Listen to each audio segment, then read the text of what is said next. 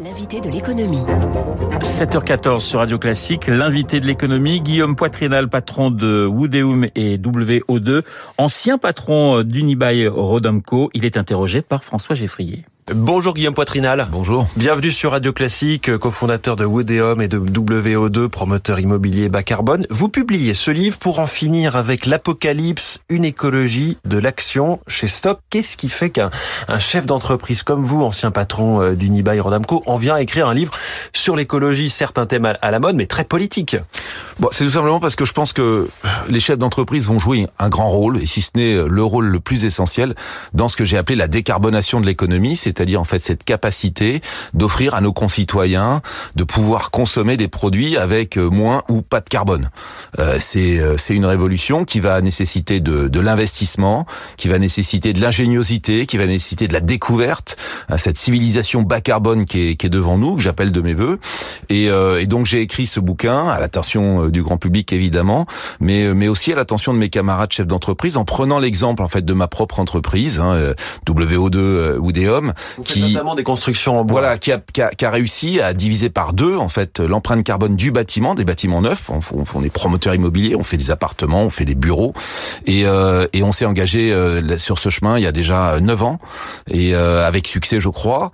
Et, et, et, donc je donne en exemple en fait cette, cette entreprise, mais j'aborde aussi plein d'autres plein d'autres sujets dans ce dans ce bouquin et je, je liste un peu les innovations qui peuvent qui peuvent nous laisser espérer un monde meilleur. Alors dans vos pistes dans ce livre, il y a notamment ce que vous appelez l'étiquetage euh, carbone des produits et des services. Comment concrètement Alors c'est la seule chose que je demande à l'État. C'est un peu comme euh... le Nutri-Score, mais, mais façon euh, pollution. Oui, euh, l'État vous oblige à plein d'étiquetages. Hein, la performance énergétique euh, des appartements quand vous achetez un studio, des étiquettes en matière calorique. Donc on vous dit avec le plus fin détail quand vous achetez un pot de yaourt, il y a tant de calories. Moi, ce que je voudrais savoir, c'est l'empreinte carbone du produit sur l'étalage. C'est-à-dire, je voudrais donner la possibilité aux consommateurs français de réaliser que, eh bien, peut-être entre deux paires de baskets, il y en a une qui est fabriquée avec du charbon chinois et une autre qui est fabriquée peut-être plus localement avec de l'énergie nucléaire décarbonée. J'ai envie de savoir la différence en empreinte carbone entre euh, une BMW ou une Volkswagen fabriquée avec de la lignite allemande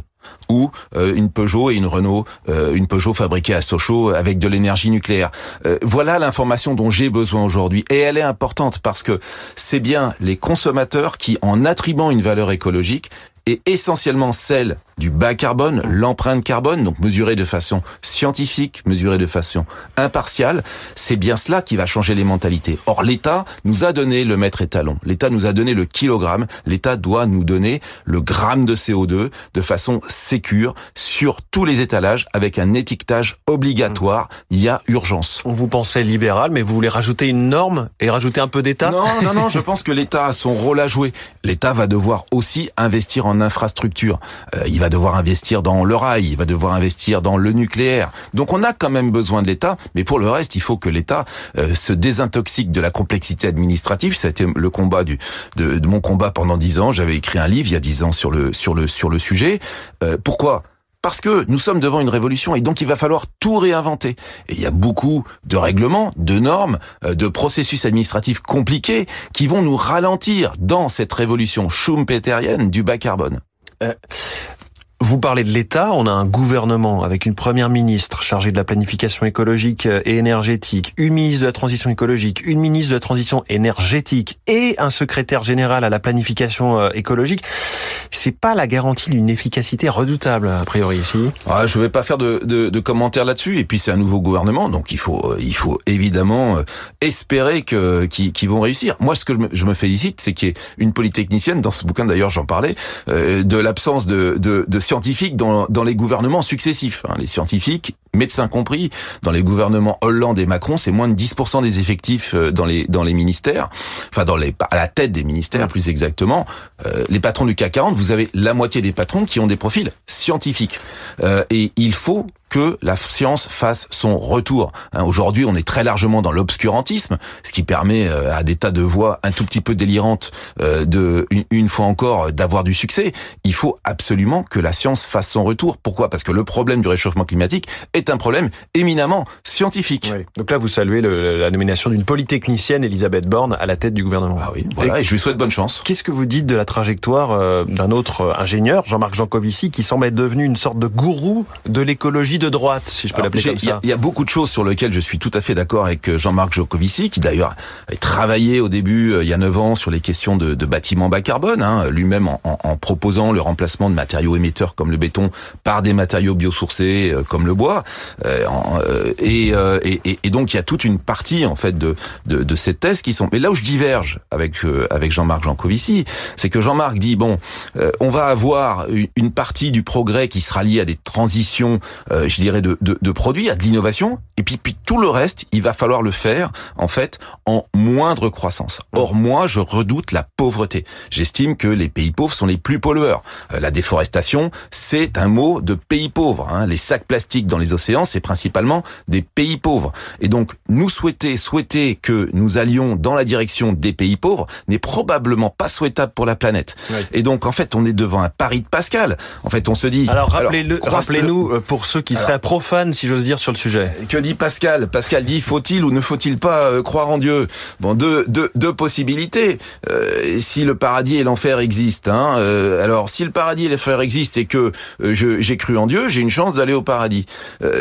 par contre, si je ne crois pas en Dieu, alors qu'il existe, alors ça va mal finir pour moi. J'irai, j'irai, j'irai en enfer. Et puis si, puis si Dieu n'existe pas, de toute façon, peu importe, puisque ça ne me concerne pas. Eh bien, dans ces histoires, en fait, dans ces histoires d'écologique, soyons très clairs. Si on fait le pari de la croissance, on a une chance de s'en sortir. La croissance par l'investissement, la croissance par la recherche, la croissance par l'orientation de la demande. On a une chance de s'en sortir. Si on fait le pari de la décroissance, on va tous dans le trou, hum. ensemble. Euh, vous êtes euh, ancien patron d'Unibail Rodamco. J'imagine que vous étiez moins sensibilisé, parce que ça fait quelques quelques années maintenant que vous ne l'êtes aujourd'hui sur les questions défendues dans ce livre.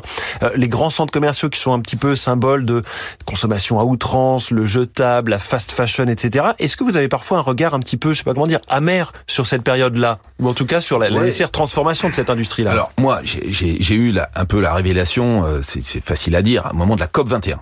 Donc 2015, voilà. Donc c'est c'est ce moment où je, je, je sors et c'est ce moment où je décide de devenir promoteur bas carbone.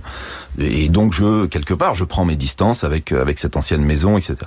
Maintenant, ce que je dis d'ailleurs dans, dans ce livre avec un peu de recul, c'est que quand on regarde les choses à l'aune de l'empreinte carbone, L'empreinte carbone de euh, 12 livraisons Amazon euh, chez vous d'une brosse à dents, euh, d'une paire de piles, euh, d'une paire de chaussures à travers les embouteillages mmh. parisiens, qui éventuellement renvoie parce que c'est pas la bonne taille de chaussures. Voilà, elle est probablement bien pire. Il faut la calculer. Il est impératif de la calculer. Il est impératif de mettre un étiquetage parce qu'elle est probablement bien pire que d'aller une fois par semaine en RER e au Forum des Halles pour aller faire ces 12 ou, ou 15 ou 15 petits achats.